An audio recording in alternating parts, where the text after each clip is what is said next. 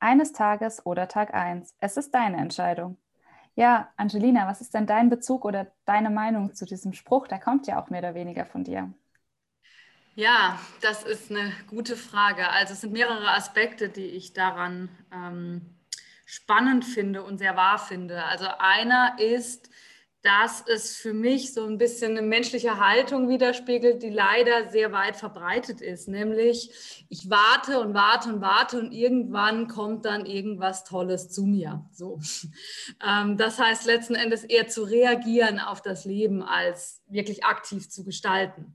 Und das ist einfach so, was ich finde, was da drin steckt. Es passiert einfach nichts von alleine. Das heißt, man muss schon den Popo hochkriegen und selber aktiv sein Leben gestalten, weil ansonsten tun es andere und die Umstände und unsere Prägungen. So. Also das ist für mich ein ganz wesentlicher Aspekt.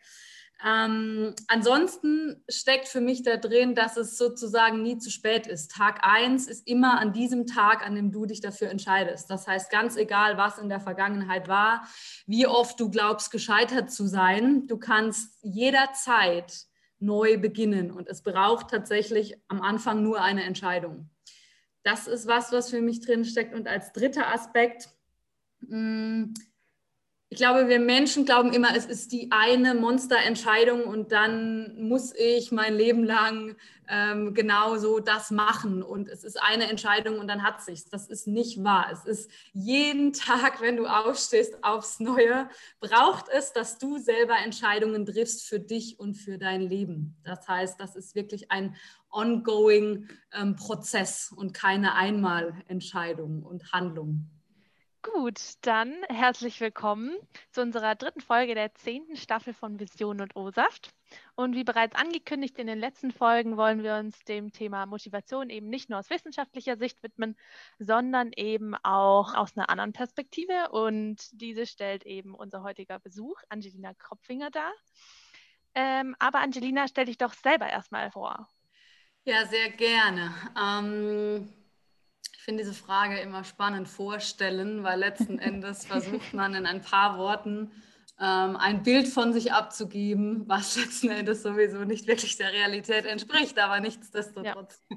versuche ich das mal. Also ja, äh, mein Name ist Angelina, ich bin 26 Jahre jung, wenn ihr den Podcast hört oder du wahrscheinlich 27. Ich bin in der Pfalz aufgewachsen und lebe auch jetzt noch ähm, da und habe mich ähm, nach einer sehr schönen und behüteten Bilderbuchkindheit tatsächlich ähm, und einer wunderbaren Familie entschieden, ähm, ein Psychologiestudium so zu absolvieren.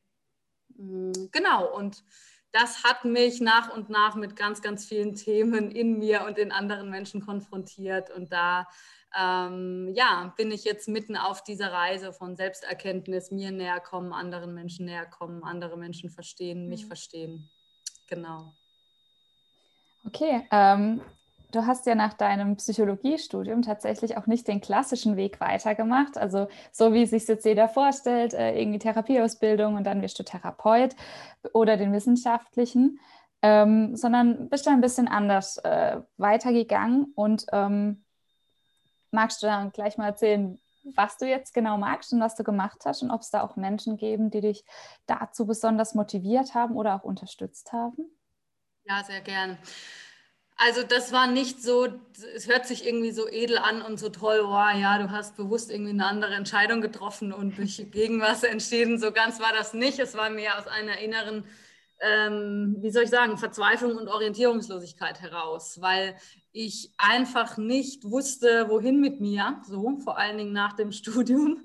Ähm, alle Angebote in Anführungszeichen, die die Außenwelt mir gegeben hat, schienen für mich irgendwie nicht wirklich zu passen. Also ich habe da einfach nicht gespürt, boah, ja, das ist es. Und ich hatte, ich wusste eins, ich wollte schon immer tiefer mit Menschen arbeiten, ähm, aber ich habe einfach gemerkt, irgendwas hat mich zurückgehalten, eine klassische Therapieausbildung zu machen, weil ich einfach ein Stück weit ähm, schon damals misstrauisch war gegenüber dem Menschenbild und den Methoden, die so unsere Klasse, klassische wissenschaftliche Psychologie vermittelt. Ich habe mich dann nicht richtig gesehen gefühlt und habe dann gedacht, ich wollte auch, ich will keine drei weiteren Jahre und ziemlich viel Geld in was investieren, wo ich nicht richtig merke, ja, das ist es. So. Mhm. Ähm, und von dem her ist in dieser Zeit, wo ich relativ orientierungslos war, ähm, ist einfach was zu mir gekommen, sage ich mal, wo ich sehr, sehr, sehr dankbar bin, was sehr viel auch über Medien ging. Ich habe ähm, zwei, drei Podcasts, die mir plötzlich vorgeschlagen wurden, auf dubiose Weise. Ähm, und da habe ich reingehört und da habe ich einfach ähm, Menschen gehört, ähm, die mich sehr, sehr, sehr berührt haben mit ihren Ansätzen und mit dem, wie sie Menschen und die Welt letzten Endes sehen. Und das war sehr anders als das, was ich kannte. Und ähm, ja, das hat mich sehr, sehr, sehr gecatcht. Und ähm, ja, von dem her habe ich dann einfach auch zwei, drei Lehrer in Anführungszeichen für mich, Mentoren, Wegbegleiter auserkoren, wo ich gemerkt habe, boah, das sind für mich Vorbilder, da möchte ich in diese Richtung weitergehen. Okay. Ja. Ähm, für alle unsere Zuschauer, wir müssen euch ganz kurz erklären als kurzer Einschub, wir haben diesen Podcast heute über, über Zoom und nehmen es auch darüber auf. Und äh, gerade war Theresa weg, also falls ihr irgendwann nur noch einen von uns hört, dann liegt es einfach an unserer super Internetverbindung. Ähm, genau. Nur vorab. Jetzt wieder zurück zu dir, äh, Angelina. Ja, super interessant. Ähm, was war denn diese, diese, dieses Gefühl, was dich da beschlichen hat, dass du gesagt hast, okay, ich möchte, möchte das eigentlich gerade nicht machen? Also ich meine, es gibt ja ganz oft, haben ja Leute genau dieses Gefühl und wissen dann nicht, ob sie dem ähm, vertrauen können. Also wie würdest du da sagen, ja, was man da machen soll oder wie sich das äußert? Ja, exakt. Also ähm, leider ähm, vertrauen wir dem Außen viel, viel mehr als dem Innen, sprich als unserer eigenen Wahrnehmung so. Und diese Stimme, was du beschreibst, die haben sehr, sehr, sehr viele Menschen und völlig zu Recht, mhm. weil einfach das, was uns angeboten wird, was die Gesellschaft, der in Anführungszeichen Normalbürger lebt, nicht das ist meiner Meinung nach, um es jetzt provokativ zu formulieren, was uns wirklich erfüllt und glücklich macht. Das heißt, wir suchen und suchen und suchen und werden da draußen in dieser Welt in, auf einem klassischen Weg meiner Meinung nach nicht wirklich glücklich. Ähm, das heißt, für mich ist es, nimm dich ernst. Das ist eine ganz, ganz, ganz wichtige Botschaft. Nimm diese Stimmen, Gedanken, Zweifel, Widersprüche, äh, nimm sie ernst und, und denk nicht, okay, irgendwas stimmt mit mir nicht, ich bin falsch, alle anderen passen doch da rein, nur ich nicht. Nein, alle anderen haben nur nicht den Mut, das wirklich auch zu sagen, letzten Endes, weil sie genau das Gleiche denken wie du. Ich bin alleine damit.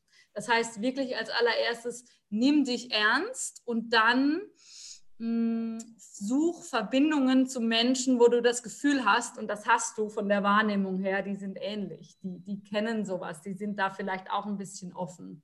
Und guck, dass du ins, ins Sharing, in den Austausch da kommst, dass dieses Gefühl nicht da ist, irgendwas sei falsch mit dir. Das ist ganz, ganz wichtig.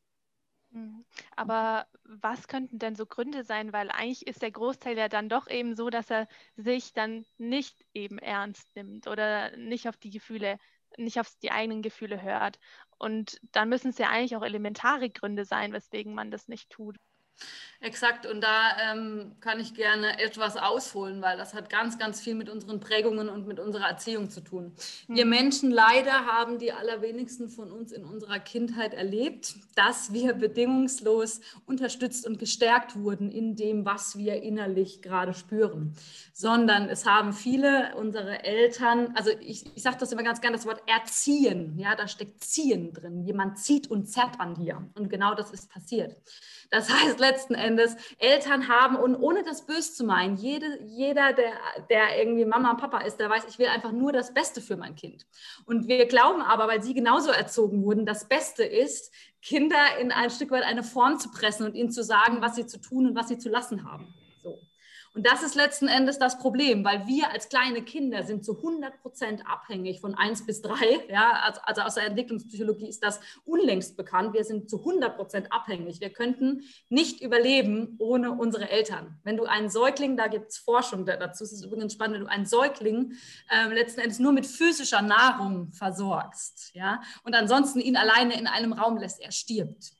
Das hm. hat man sehr, sehr häufig ja, untersucht. Das heißt, wir Menschen brauchen emotionale, wir sind Herdentiere, emotionale Zuwendung und Bestätigung von anderen. Wenn wir jetzt lernen, ähm, früher quasi in unserer Kindheit, ich muss so und so sein, damit du mich liebst, dann machen wir das. Und so laufen wir auch noch im Erwachsenenalter rum als kleine Kinder in uns. Wie muss ich sein, damit du mich liebst? Wie muss mhm. ich sein, damit ich reinpasse, dass ich Anerkennung und Wertschätzung bekomme, weil danach sehnen wir uns. Und wir haben gelernt, leider, wenn wir auf unsere Stimme hören, dann scheint es so. Das ist aber nicht mehr wahr, das ist Vergangenheit. Aber wir glauben, dass es immer noch so ist. Dann scheint es so, dass sich Menschen abwenden von uns. Mhm. Diese Angst, als Herdentiere allein zu sein, verlassen zu werden, die ist existenziell in uns drin, denn sie ist überlebensnotwendig. Sie war es, so, also in einer anderen Zeit als in dieser. Und das steckt in unseren Genen drin. Und die lässt uns lieber uns selber verraten, als letzten Endes zu wagen, ausgestoßen zu werden. Sozialer Ausschluss und Ablehnung ist das Schlimmste für uns Menschen als Säugetiere. Ja. Okay. Mhm. Also du beschreibst dich ja auch selbst, das ist jetzt passend dazu, ja. als diese nicht in Box Passerin. ähm, was möchtest du denn damit ausdrücken? Ja, wir haben alle, ich habe es eigentlich schon ein bisschen angedeutet, ganz genau, wir haben alle Rollen. Wir, wir pressen uns, lassen uns in Formen und in Rollen pressen, wie wir glauben sein zu müssen. Ja? Es gibt einfach gesellschaftliche Bilder, beispielsweise gesellschaftlich und familiär. Wie hast du gelernt in, in, in deinem Elternhaus, wie du sein musst, damit Mama und Papa dich liebt, zum Beispiel? Ja? Und daran, es ist sehr spannend, weil wir nennen das später Charakter und, und, Identität so. Wir sind so. Ja? Wir sind genau so letzten Endes, wie wir, ich sag mal, unsere Überlebensstrategien. Das heißt, wie wir letzten Endes gut durchgekommen sind und möglichst viel Liebe und Anerkennung bekommen haben. Genau so sind wir später. Und das zu erkennen und zu verstehen, okay, ich habe die und die Charaktereigenschaft und Rolle und so weiter angenommen, weil es mir dienlich war in der Vergangenheit letzten Endes. Und zu schauen, was wirkt denn alles in mir? Wie sagt denn die Gesellschaft, wie eine Frau zu sein hat? Ein Mädchen, ein Mann, ein Papa, eine Mama, eine Studentin. Mhm. Und dann schau mal, ob das wirklich so ist, wie du denn gerne sein möchtest. Und ich persönlich habe festgestellt, bei mir ist das nicht so. Ich möchte mich nicht reduzieren lassen, ja, und mich wieder einengen und klein machen und Dinge von mir wegdrücken, weil ich denke, sie passen nicht. Sondern ich möchte letzten Endes alles, was ich bin, ja, und das ist sehr unterschiedlich von Tag zu Tag zu Tag zu Tag. Aber da kommt wieder die Gesellschaft und sagt, okay, wie stimmungsschwankend und launisch bist du denn? In der Psychologie gibt es eine, eine Diagnose dafür, die nennt sich bipolare Persönlichkeitsstörung ja, oder eine bipolare Störung. Das heißt, einen Tag hier unten, dann hier oben. Ja, das ist für mich Lebendigkeit letzten Endes. Wenn ich aber glaube, ich darf nur so und so sein, ja, diese Reduktion von uns selber, die macht uns absolut nicht, nicht glücklich und entspricht nicht meiner Meinung nach diesem freien Wesen, was wir eigentlich sind. Ähm, gab es denn auch dann Momente in deinem Leben, wo du dann am liebsten alles hingeschmissen hättest?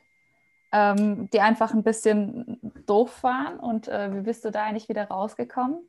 Ja, ähm, ich mag das gar nicht in der Vergangenheitsform gab. Es gibt, es gibt mhm. sie jeden Tag und das ist auch was, ähm, was ich da gerne mitgeben würde, wir versuchen immer auch voreinander so ein Bild von einer starken und, und was weiß ich, ich komme mit allen Widrigkeiten klar und ich liege irgendwie nie am Boden und so. Das ist einfach Bullshit. Jeder, der wirklich sich aufs Leben einlässt, der kennt es zutiefst auf die Fresse zu fliegen. Ja? Und das am besten täglich. Und dafür mache ich Werbung grundsätzlich. Das heißt, es gibt solche Momente jeden Tag in meinem Leben, wo ich irgendwie an mir ziehe und zerre und glaube, ich müsste anders sein und und äh, letzten Endes merke, ich gehe gegen mich, ich bin nicht auf meiner Seite, mhm. ähm, ich, ich ähm, weiß nicht wirklich, was ich will, ja, und ähm, suche selber nach einer Konstante, ja, die es nicht gibt. Weil letzten Endes ist das Leben Veränderung. Und die Frage ist nur, wie kann ich mich reinschmeißen in diesen Fluss quasi, der immer wieder ja, neu ist und mich neu fordert. So. Ähm, was ich dazu noch sagen wollte, ist, es gibt ja, also was ich voll oft mitbekommen habe, jeder hat ja auch so eigene ähm, Schwierigkeiten im Leben, die er schwieriger oder weniger schwierig einräumt. Ähm, zum Beispiel äh, eine Freundin von mir, die hatte ein paar Autoprobleme in der Woche sehr oft und ist da an ihre Grenzen gestoßen. Und wiederum eine andere Freundin, die hat halt ähm, irgendwie schwierige Großeltern, die sie pflegt, ähm, ja. mehrere Monate schon lang und ähm, der geht es halt manchmal schlecht, aber sie jammert nicht so sehr und dahingehend die Freude mit dem Auto war dann halt so, okay, mir geht es richtig scheiße und es ist richtig schlecht. Also irgendwie hat da auch jeder sein, sein Päckchen so ein bisschen zu tragen. Ähm, und ich finde das super spannend, weil von, von der, als Außenstehender denkt man sich so bei den Autoproblemen, ja hopp, das ist ja nicht so schlimm und bei den Großeltern schon eher. Aber wie kommt es denn zustande, dass so jeder eine andere Belastungsgrenze hat? Ja. Also grundsätzlich einfach, und das ist ganz wichtig, auf das nochmal einzugehen, was ich am Anfang gesagt habe, nimm dich ernst, ja, und, und sage nicht, okay, warum geht es mir jetzt schlecht? Ich habe doch nur das und das so. Mhm. Also ich kenne das sehr gut. Wie gesagt, ich habe kurz gesagt, ich habe eine Bilderbuchkindheit gehabt und ich habe wirklich immer noch, ich habe unglaublich wunderbare Menschen um mich rum. Und es war sehr häufig diese Frage in mir, was erlaube ich mir denn, dass ich irgendwie das Gefühl habe, irgendwas ist nicht ganz so rund in meinem Leben. So, ja. Und es ist ultra wichtig, dass du wirklich dich ernst nimmst, weil das, was ich da vorausschieben möchte, es hat Gründe. Es hat immer Gründe, warum wir so und so reagieren, auch wenn wir das hier nicht verstehen. Ja, es mhm. sind meist meistens alte Emotionen, die angetriggert werden durch einfach jetzige Situationen. Und es geht gar nicht darum, um das Außen, ist es das Auto, sondern es geht darum, was macht das Auto in dir innerlich. Ja? Mhm. Und wir Verstandes, kopfgesteuerten Menschen wollen dann verstehen, warum, warum. Es ist völlig egal, warum. Wichtig ist, dass das, was da in dir auftaucht, du wahrnimmst und du begrüßt und du sagst, ah, okay, ich spüre, das bringt mich voll aus der Bahn, da ist Angst. Mhm wenn ich jetzt drauf gucken will, warum ist da Angst, warum ist da Angst, das, das, das ist, ist scheißegal. Wichtig ist, dass du diese Angst umarmst, dass du in Beziehung gehst mit dir selber. Und letzten Endes ist das eine Frage, warum ist das so? Ja, weil jeder eine individuelle Schatzkiste ist an Erfahrungen und Prägungen. Ja, das, das, das ist eine Frage, die lässt sich auf gar keinen Fall hinreichend beantworten. Das sind Ahnenverstrickungen auch teilweise mit den Eltern. Das ist die Erziehung, das ist das Umfeld. Das sind letzten Endes ein Stück weit auch Gene, wobei ich Erfahrungen als viel, viel, viel wesentlicher einstufe und einschätze. Vorbildfunktionen und so weiter. Was habe ich gelernt über genau diese Situation? Wie sind meine Eltern mit Stress und Konflikten umgegangen? Waren die gelassen oder sind die sofort, haben gemerkt, okay, ähm, ja, sie können das alles nicht halten und es ist alles sofort zu viel und alles horrormäßig schlimm. Mhm. Aber grundsätzlich ist es dann ja auch wichtig, nicht nur sich selber ernst zu nehmen, sondern eben halt auch sich so zu sensibilisieren, dass man auch den Gegenüber entsprechend ernst nimmt und eben da nicht zu schnell vorurteilt und halt eben nicht nur auf sich selber hört, sondern eben auch das Gleiche dann mit den anderen genauso tut, wie man mit sich selber gerne eigentlich umgehen würde. Ja und nein. Ähm, okay. Das ist meiner Meinung nach sehr spannend, was du sagst, weil es auch eine sehr weit verbreitete Konditionierung von uns letzten Endes und eine Angst ähm, darstellt. Wir seien egoistisch und wir sollen nicht so sehr an uns selber ja. denken. Das ist was, was wir, gerade wir Deutschen, sehr viel mit dem Thema Schuld und Scham zu tun haben. Okay. Ähm, letzten Endes, meiner Meinung nach, ist, wenn du dich um dich kümmerst und wenn du für dich selber wirklich gut sorgst, dich siehst, dich spürst, tust du das automatisch bei anderen. Du musst gar nichts mehr tun. Mhm es ist wie letzten Endes, wir Menschen verstehen das immer nicht. Wir denken, wenn wir bei uns mit der Aufmerksamkeit sind, können wir gar nicht beim anderen sein. Das ist so nicht wahr. Es ist alles, alles passiert eh in dir und ist nur in dir fühlbar. Ja? Und wenn du selber mitfühlend und liebevoll und fürsorglich mit dir bist, dann bist du es automatisch im Außen. Und wir Menschen müssen uns nicht zwingen, ja? lieb und nett und freundlich zu sein. Wir sind es sowieso, weil das unser Design ist. Und wenn wir es nicht sind, dann haben wir Gründe. Das heißt, ich mache sehr viel Werbung dafür, nicht an dir rumzuzerren. Ich muss jetzt aber lieb und nett sein, obwohl ich gerade merke, ich schiebe einen Hass auf den Gegenüber. Ja, dann spür den Hass. Es ist alles okay. Es ist Lebensenergie. Es ist nichts mehr. Ja. Wir denken dann aber sofort, haben diese Zensur, es taucht auf, oh Gott, nee, Hass, Ablehnung, ich mhm. darf das nie im Leben, das darf nicht sein. So. Und das ist das Problem. Wir deckeln uns selber wieder und sagen, das ist okay an dir und das ist nicht okay an dir. Und da beginnt das ganze Drama quasi. Okay. Ja. okay. Ähm, wir hatten ja auch eine Instagram-Umfrage und damit möchte ich jetzt auf unser eigentliches Thema ein bisschen umdenken, ähm, praktisch. Ja. Ähm, du bist ja hier wegen unserem Thema Motivationscoaching, ja. mehr oder weniger. Und ähm, es war ganz spannend. 33 Prozent haben gesagt, dass sie nicht wissen, was Motivationscoaching ist. Und 67 Prozent haben gesagt, sie interessieren sich für das Thema. und ähm, bei 20 Prozent ist jetzt rausgekommen, dass sie ein Motivationscoaching belegen würden ähm, oder es belegt haben. Die ja. so haben wir nicht differenziert. Und da wollten wir dich jetzt auch mal fragen, ähm, was macht denn Motivationscoaching aus und wie funktioniert das? Und vor allem auch, das hattest du uns mit auf den Weg gegeben, vielleicht erstmal, was passiert mit uns, dass ich jetzt denke, ich brauche ein Motivationscoaching oder ich möchte sowas belegen? Ja. Ja, sehr spannende Fragen. Also ich steige mal bei dem letzten Aspekt ein, weil das ist für mich die, die Frage aller Fragen. Äh, letzten Endes, wieso glaubst du, brauchst du im Außen etwas, der, was dich motiviert? Ja, wie kann es sein, dass wir Menschen, die eigentlich dafür gemacht sind, liebend gerne in die Handlung zu kommen, umzusetzen, Dinge auf die Welt zu bringen und so weiter, zu gestalten, uns erleben als letzten Endes, pff, eigentlich glaube ich, ich brauche einen Arschtritt, weil ansonsten komme ich nicht voran. So. Und das ist letzten Endes eine Frage, die auch wieder für mich darin liegt oder wurzelt, dass wir in unserer eigentlichen Entdeckerfreude gebrochen wurden. Wenn wir Menschen auf die Welt kommen, und ich sage da immer ganz gerne, meine größten Lehrer sind Tiere und kleine Kinder, weil die sind noch sehr, sehr, sehr nah verbunden mit dem Leben. Bei denen sieht man diese Begeisterung ganz körperlich mit Haut und Haaren, Freude am Leben zu sein und einfach Lust rauszugehen, ja, und sich in die Welt zu geben. Sicherlich habt ihr alle schon mal, oder wenn nicht, könnt ihr euch sehr gut vorstellen, ein kleines Kind erlebt, wenn es anfängt zu krabbeln und die Welt zu erkunden und laufen will und alles einfach nur toll und wunderbar ist und super, super schön, ja, und kribbelig und aufregend. Oder ein Tier, ein Hund. Fragt sich ein Hund, wenn er morgens aufsteht, okay, ich müsste mal motivierter sein für den Tag heute?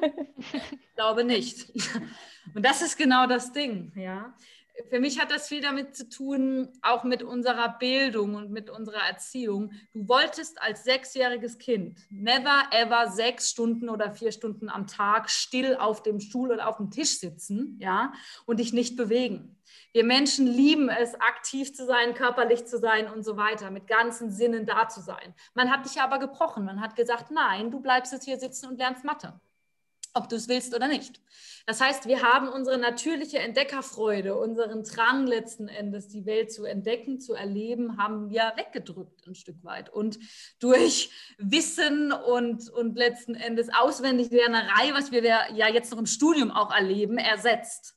Und dann fragen wir uns und wundern uns, warum kann ich mich nicht motivieren, 30 Seiten auswendig zu lernen? Ja, komisch, du hast recht, dass du dich dafür nicht motivieren kannst, weil es Schwachsinn ist und es nichts mit dem Erleben von Leben zu tun hat. Mhm. Aber grundsätzlich ist es ja eigentlich dann doch schon recht schwierig, die beiden Sachen zu vereinen, oder nicht? Gerade wenn man ja zu Beginn ja, man, man muss ja auch sich irgendwann mal hinsetzen und was lernen. Also jetzt blöd gesagt, aber die zwei Sachen, dieses Erleben und dieses aber trotzdem strikte Lernen und sich wirklich auch mal hinzusetzen, was zu tun, ist ja dann schon, also ich finde es ganz recht schwierig zu vereinen.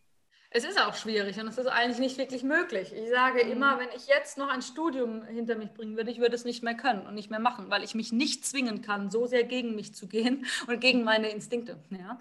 Das heißt letzten Endes, es ist ein, es sind Rückwege. Was ich nach dem Studium erlebt habe mit mir selber und wo ich viele andere Menschen dabei begleite, ist einen Rückweg zu finden in die eigene Lebendigkeit und in die Lebensfreude, in das So-Sein und Dasein, ohne dass ich was machen und leisten muss. Ja, mhm. das heißt, es ist, du hast völlig recht, es ist mit unserer Gesellschaft, wie sie heute da draußen funktioniert, schwierig zu vereinen. Ja, das heißt, da musst du irgendwann meiner Meinung nach diese Entscheidung fällen oder dich fragen, okay, möchte ich dazugehören und mich anpassen oder möchte ich auf mich und meinen Körper hören und andere Wege gehen? Und das ist das Spannende, weil wir glauben, und die Angst hatte ich ja selber, oh Gott, das funktioniert ja irgendwie nicht, wenn ich da, wenn ich nicht ähm, wie jeder andere so diesen klassischen Weg gehe. Und das ist nicht wahr. Je mehr du dich da reinbegibst, alle Menschen sehnen sich danach. Alle Menschen sehnen sich danach. Und es ist meiner Meinung nach nur eine Frage der Zeit, bis das letzten Endes mehr wird. So. Und ähm, ja, nur weil es alle machen, wenn es mich nicht glücklich macht, wieso sollte ich mich da anschließen? Wieso solltest du dich da anschließen? Das heißt, Leute, die eigentlich Motivationscoaching ähm, möchten, fühlen sich irgendwo unglücklich und haben das Gefühl, gerade nichts Neues allein bewältigen oder beziehungsweise noch besser anfangen zu können, obwohl sie es eigentlich wollen. Ich glaube, man kann das gar nicht so äh, pauschalisieren, wer letzten Endes aus welchen Gründen Motivationscoaching besucht. Ich mhm. glaube, es ist einfach auch eine Sehnsucht in uns drin, zu merken, da möchte mehr aus mir heraus in die Welt kommen. Und das ist sehr gesund und sehr normal letzten Endes. Motivationscoaching hat, glaube ich, viel damit zu tun, dass Menschen erleben, ich bin blockiert. Ja? Mhm. Und ich blockiere mich ehrlich gesagt selber. Wir blockieren uns nur selber. Mhm. Also bildlich gesprochen, sie wollen dich als Schlüssel, um dieses Schloss wieder zu öffnen. Richtig, richtig, um wieder mehr Zugang zu haben zu ihren instinktiven, ähm, ja, wie soll ich sagen, Impulsen, die wirklich immer da sind und die auch innerlich warten auf sie. Die wichtigere Frage ist, wie verhinderst du, dass du motiviert bist? Es geht nicht darum, letzten Endes, wie kommst du zu mehr Motivation? Die mhm. Frage ist, wie verhindere ich und du, wie verhindern wir, dass ich nicht 24 Stunden am Tag rund um die Uhr tausend Ideen habe, sprudelnd bin und alles nach alles umsetze? Wie verhindern wir das? Weil das ist unser Design. Dafür sind mhm. wir Menschen eigentlich hier und dazu sind wir gedacht. Und ähm, was genau macht das Motivationscoaching aus? Also was hast du da jetzt gemacht, wenn dann jemand zu dir gekommen ist? Ja, wie gesagt, mit ihm die Frage erforscht, wie verhinderst du, dass du nicht motiviert bist? Was verlangst du von dir? Was glaubst du sein zu müssen, tun zu müssen, zu sollen, wo du eigentlich merkst innerlich, das entspricht mir gar nicht. Dazu habe ich gar nicht wirklich richtig Lust. Und wie ist das? Also ich, ich finde das immer schwierig. Das hat ja auch wieder eine Beschäftigung mit jemandem selbst zu tun. Und vielen Leuten fehlt ja so der, der Umgang mit sich selbst. Setzt dich dann gegenüber, redest du mit denen, schreibt ihr das auf oder wie gesagt, einfach durch lange Gespräche und dann kommt ihr auf andere Bahnen und findet so euren Weg? Ähm, nein, weil Gespräche, es ist ein Bestandteil davon, aber ein ganz, ganz, ganz kleiner Gespräche. Und das ist ja leider auch das, wozu wir erzogen werden in der Bildung, auch Uni, was wir auch unter Therapie hauptsächlich verstehen, Gesprächspsychotherapie. Meiner Meinung nach ist das überhaupt nicht wirksam. Es gibt Instanzen von uns, die uns lenken und leiten und die sind nicht der Kopf, sondern das ist der Körper. Das heißt, ich arbeite sehr mit dem Körper. Menschen wieder einen Zugang zu der Bauchstimme und zu dem, was eigentlich tief in ihnen drin ist, zu geben. Und das tun wir nicht, indem wir hier oben bleiben, sondern wie die Ebene wechseln. Ja? Das heißt, es ist ganz viel Erfahrung zu machen mit dem eigenen Körper, sich wieder wirklich mehr spüren und zu unterscheiden lernen. Und dabei hilft der Körper als Feedback-System. Was habe ich denn einfach nur übernommen und glaube ich deshalb, was ich möchte? Und was möchte ich aber wirklich von innen heraus? Also diesen Zugang zu dieser inneren Stimme wieder frei zu schaufeln. Und das ist ganz viel loslassen, ausatmen, weglassen, dich frei machen, wieder freier werden vom Kopf vor allen Dingen, aber vom Körper. In unserem Körper ist alles gespeichert letzten Endes von den Dingen, die uns abhalten, uns selber zu glauben und auf uns selber zu hören. Hm. Wie lange kann denn dann so ein, ähm, so ein ganzer Prozess dauern? Weil ich kann mir vorstellen, gerade am Anfang hat man ja, also wenn ich sowas machen würde, ich hätte gar keine Erfahrung damit ähm, und wüsste dann zu Beginn jetzt auch gar nicht, wie, ich da rangehe. Deswegen glaube ich, am Anfang dauert es recht lang, bis man erstmal so die Schritte umsetzen kann, die du uns da mitgibst. Ähm, und dann gegen später, denke ich mal, wird es dann auch mal einfacher. Aber ich kann mir vorstellen, dass es recht lang dauert, bis so das Ganze so seine ersten Früchte trägt, sage ich mal. Ja, es ist sehr spannend, weil es ist, es ist ein lebenslanger Prozess, wenn du mich fragst. Mhm. Es ist wie, es ist einfach nur, ich sehe auch mich oder andere Menschen als Wegbegleiter. Es geht einfach nur darum, Menschen ein Stück weit zu begleiten und Dinge anzustoßen in ihnen, sodass sich das letzten Endes wie bei so einem Samen, Samen zu pflanzen und die regelmäßig zu gießen, sodass die dann von selber aufgehen. Und das, was du aber beschreibst, das ist, was wir bei allen Veränderungsprozessen haben. Wir Menschen sind Gewohnheitstiere und letzten Endes Gewohnheiten, ja, über Überzeugungen, die ganz tief in uns verankert sind, die zu transformieren und zu verändern, das braucht definitiv Zeit. Es braucht Zeit und es braucht Beharrlichkeit und es braucht eine mitfühlende und wohlwollende Haltung sich selbst gegenüber. Und das sind letzten Endes Qualitäten, die ich versuche durch meine Art anderen Menschen mitzugeben, beziehungsweise sie durch meine Art in sich selber wieder erlebbar und zugänglich und spürbar zu machen. Hm. Und du hattest dann, ähm, als wir uns ein bisschen über dich schlau gemacht haben, haben wir auch gel was gelesen von Schöpfungs- und Wirkungsstätten. Und damit konnten wir zwar jetzt zumindest nicht auf Anhieb was anfangen. Und da wollten wir dich einfach mal kurz fragen, was du denn damit meinst, inwiefern das zu unserer Motivation beiträgt oder wichtig ist für uns. Ja. ja. Ja, es klingt auch ein bisschen abgedroschen, Schöpfungs- und Wirkungsstätten, von dem her das sehr nachvollziehbar, dass man irgendwie denkt, was soll denn das sein? Damit meine ich letzten Endes, ich würde da gerne ein weiteres Wort reinbringen, das, das ist Sinn. Wir Menschen sind Sinnwesen, meiner Meinung nach. Das heißt, wir möchten alle zutiefst beitragen, das entspricht unserer Natur, ja, ähm, zu einem letzten Endes sinnhaften und erfüllten Leben für uns selber und für andere. Das heißt auch Wirkungsstätten, ich möchte wirken, ich möchte was bewirken, das nennt man in der Psychologie auch Selbstwirksamkeit. Das heißt zu erleben, wenn ich das und das mache, dann habe ich Einfluss, dann passiert das und das, egal ob in mir oder letzten Endes da draußen. Ähm, mit Schöpfung meine ich, dass wir selber gestalten und und dass wir selber uns sehr danach sehnen, ähm, zu entscheiden selber, wer wir sein möchten und wofür wir losgehen möchten und das dann in der Realität auch zu manifestieren, das heißt, das auch umzusetzen. Und das ist was, wo ich glaube, wo wir Menschen uns sehr, sehr, sehr danach sehnen, ähm, dass wir erleben, dass es einen Unterschied macht, ob wir da sind oder nicht. Ja, sowohl, also vor allen Dingen auch für andere. Das ist einfach sehr, wir haben das sehr in uns drin verankert als Herdentiere, dass wir wirklich möchten, dass wir ähm, ja zu dazu beitragen, dass wir hier alle das Leben feiern und genießen und lieben, weil wir eigentlich spüren, dass wir hier da sind, um das Leben zu feiern und nicht um uns durchzukämpfen und auszuhalten und von Montag bis Freitag äh, auszuhalten und dann ist Wochenende und dann hole ich kurz mein Leben nach. Das ist Bullshit. Also meiner Meinung nach, das ist was wir wie, man sollte diese Trennung aufheben. Und das hat auch viel mit Motivation zu tun, finde ich, zwischen Arbeit und, und Freizeit. So. Ja, unsere Eltern sind da auch super Beispiel. Ähm, oder jetzt meine Tante, ich höre super oft, ja, jetzt wo ich dann in Rente bin, lebe ich so mein Leben.